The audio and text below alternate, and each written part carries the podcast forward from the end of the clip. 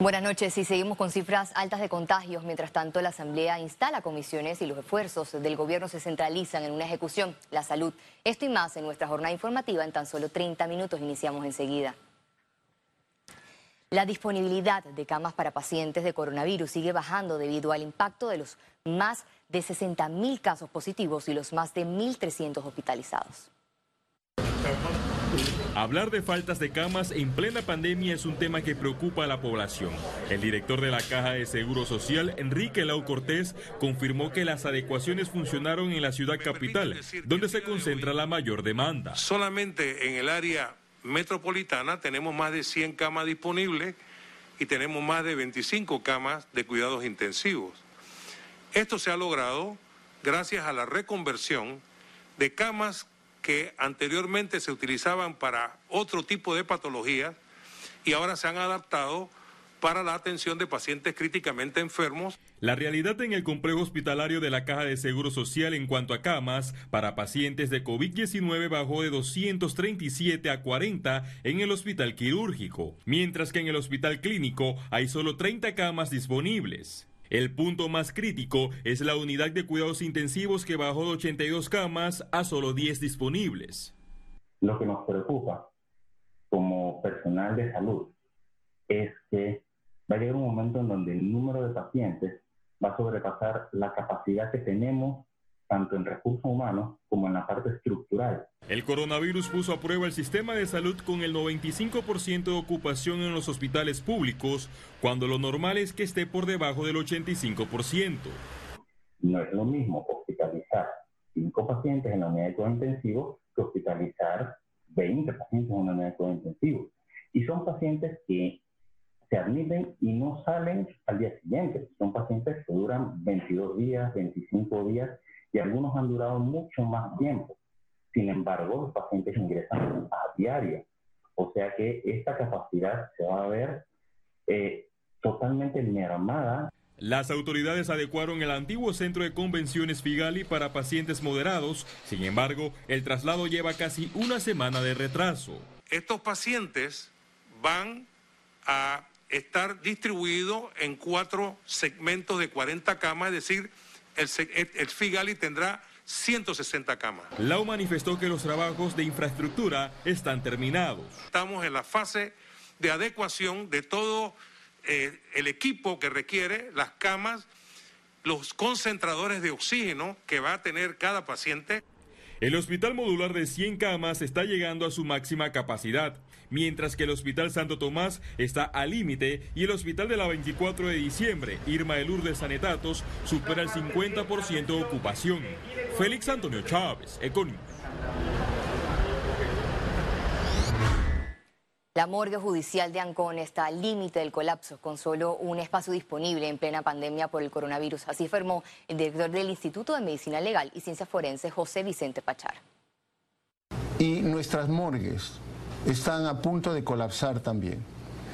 Ya la capacidad de la morgue de Ancón, de Chorrera, de Colón, está que no caben más cuerpos. Es por eso que es muy importante que se establezca un plan de emergencia para que se aumente el número de fallecidos, se trabaje de manera coordinada con las autoridades de salud para que en caso de que se diera una situación similar a la que se ha dado en otros países, que el número de fallecidos desborde la capacidad de las morgues, se cuente ya sea con camiones refrigerados o con alguna, con alguna metodología Panamá se acerca a los 57 mil contagios por coronavirus y supera los 1.200 muertes por coronavirus. A continuación, más detalles. El reporte epidemiológico de este jueves totalizó 56.817 casos acumulados de COVID-19. 911 sumaron los nuevos contagios por coronavirus. 1.327 pacientes se encuentran hospitalizados. De estos, 158 en cuidados intensivos y 1.169 en sala. En cuanto a los pacientes recuperados clínicamente, tenemos un reporte de 31.828. Hasta este jueves, Panamá sumó un total de 1.209 fallecimientos, de los cuales 29 ocurrieron en las últimas 24 horas. El Ministerio de Salud necesita más donantes de plasma convaleciente para tratar a los pacientes críticos de COVID-19. hay toda una, una serie de mitos, hay gente que, mucha gente que no quiere donar sangre, que no quiere eh, que, lo, que, lo, que le hagan un proceso invasivo, eh, hay muchas aprehensiones. Entonces, eh, quizás el mensaje para la comunidad recuperada por COVID es que actualmente el manejo de los fluidos corporales, específicamente los fluidos de sangre, se hace de manera bien segura. 75% de avance presenta la Asamblea Nacional en la conformación de las comisiones permanentes. Las 15 están presididas por diputados del PRD.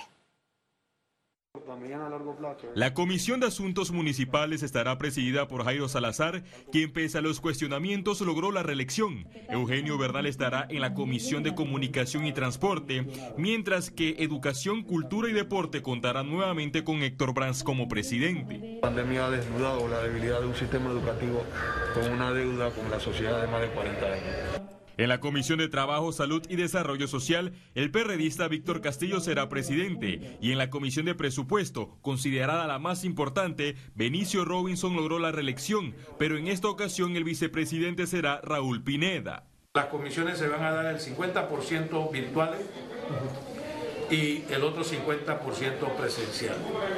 Eh, nosotros, de asimismo, la vista presupuestaria van a ser de la misma forma.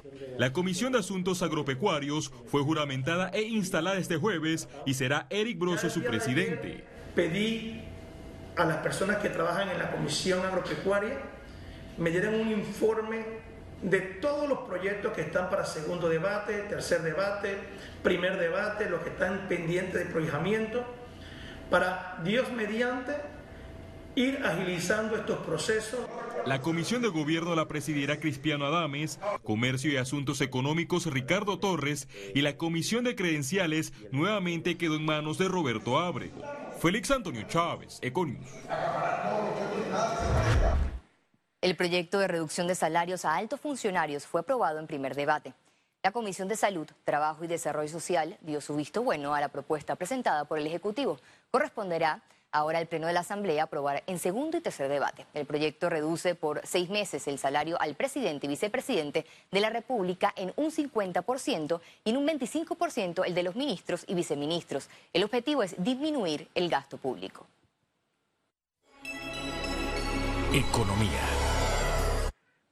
La Asamblea Nacional conformó una subcomisión para evaluar el proyecto de ley sobre protección de empleos.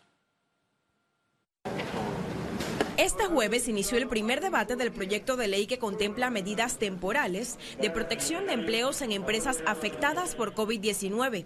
Debido a una serie de puntos no consensuados en la mesa tripartita, la Comisión de Trabajo conformó una subcomisión que estudiará el documento desde el próximo lunes 27 de julio.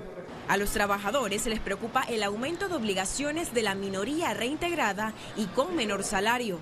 Lamentamos que en él se quiera incorporar eh, medidas como la modificación de los recargos por jornada extraordinaria y también la modificación de la jornada de manera unilateral por el empleador, además de reducir los, los montos por recargo en día de fiesta o duelo nacional. Mientras que la empresa privada pidió una revisión al pago de décimo tercer mes y no respalda la inclusión de Mitradel en los mutuos acuerdos. Hablar que la micro, sobre todo la micro pequeña empresa en este momento que no han recibido ingresos por cuatro meses, tenga que aportar 50 dólares ahora y 50 dólares en diciembre de su, será no sé, de su propio pecunio o de la venta de sus activos o no sé cómo lo conseguirían, eh, eh, eh, es pedirle un sacrificio bastante grande. A estas observaciones, el Ministerio de Trabajo contestó que son medidas temporales para hacer el proceso sostenible y reveló que están investigando despidos en las empresas. No se justifica bajo ningún concepto que las empresas que no hayan cerrado sus actividades económicas hasta este momento estén realizando despidos. Nosotros nos hemos comunicado directamente con los gerentes de estas empresas y estamos mandando a los inspectores del Ministerio de Trabajo a hacer el trabajo correspondiente y revisar que los mutuos de consentimiento que se estén dando realmente garanticen los derechos y la prestación de los trabajadores. La institución no descarta una nueva extensión a la suspensión de contratos. Ciara Morris, Econews. Honorable diputado Víctor y en el cuarto día de cadena nacional, Michelle Muchet, exministra de Desarrollo Social, advirtió que no se puede ver el desarrollo de un país solo por el tema económico. No basta con crecer. Panamá es el sexto país más desigual del mundo a pesar de su crecimiento sostenido en las últimas décadas, manteniendo un coeficiente Gini que mide la desigualdad por ingreso de 0.5. Esa fuerte concentración de la actividad económica en las ciudades de Panamá y Colón, con los profundos desequilibrios territoriales, la baja intervención, inversión en lo social, hacen que definitivamente el crecimiento de nuestro país no sea inclusivo. Y el no ser inclusivo, este crecimiento, nos hace mucho más débiles y frágiles ante crisis como las que estamos afrontando en este momento. Seguimos con buenas noticias. La perspectiva de crecimiento de la economía de Panamá se mantiene favorable más allá del 2020, según el último reporte de Bank of America. Panamá podría salir de la crisis económica más fuerte de la mayoría de los países latinoamericanos, de acuerdo al informe de la entidad financiera. Destaca que el gobierno de Laurentino Cortizo accionó rápidamente para buscar financiamiento y aplicó gestión prudente de gastos, lo que evitará que el déficit fiscal aumente dos dígitos. A Panamá le favorece su posición macroeconómica según el Bank of America. Cobre Panamá habilitó un laboratorio propio y aislamiento preventivo de trabajadores para su reactivación. Minera Panamá se convirtió en una empresa pionera e innovadora en medidas de bioseguridad para retomar sus labores en medio de la pandemia. Con más de 6 millones de dólares invertidos para esta reactivación, el proyecto Cobre Panamá aplica protocolos que incluyen distanciamiento físico y desinfección dentro de la mina y en los medios de transporte. Por ejemplo, un bus con capacidad de 50 personas solamente se permite el ingreso de 20 personas sentadas de manera intercalada, diagonal, etcétera, eh, para facilitar ese distanciamiento. La minera tiene ahorita mismo eh, suplido mínimo, creo que para ocho meses de equipo protector se le entrega un kit personal de limpieza a los eh, colaboradores eh, una de las preocupaciones que más se tienen, pues generalmente era lo de que si dormían varios en habitaciones, pues ahorita mismo solamente hay una persona eh, cuando se duerme, pues, eh, y eso obviamente pues facilita mucho las cosas. Las áreas comunes de distracción, llámese gimnasio, comedor,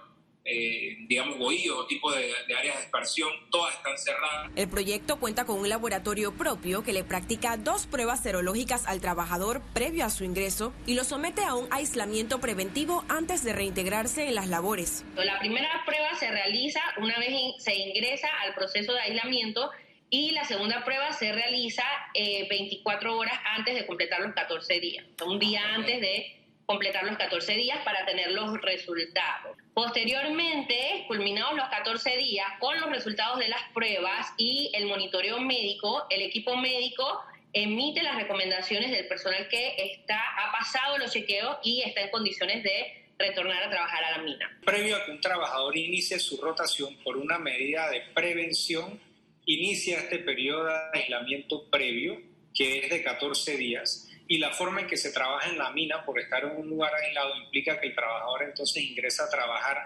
por 28 días seguidos, ¿verdad? Y después tiene 14 días de descanso en su casa para estar con su familia, eh, descansar, etcétera. Y después, previo a que inicie nuevamente su periodo de, de trabajo, es trasladado nuevamente a eh, este proceso de aislamiento preventivo en hoteles de 14 días donde vuelve a pasar por todo el proceso. Los trabajadores de la mina ven estos protocolos de ingreso y charlas de inducción con seguridad. Como secretario general me, siento confiado, ya que en, hoy en día llevamos 73 días sin ningún caso positivo ni asintomático dentro del proyecto Core Panamá. Así nosotros nos cuidamos, entendemos que el trabajo hay que cuidarlo. Aunque la empresa tuvo que suspender 4.860 contratos, ahora establecieron fases de reapertura para el reintegro gradual. Se va a dar un primer incremento de 1.500 trabajadores a 2.000 trabajadores, luego una segunda fase de 2.000 a 2.500 trabajadores y en una tercera fase pues de 2.500 trabajadores en adelante. Desde el 8 de mayo la curva epidemiológica en Cobre Panamá es plana, sin casos positivos de COVID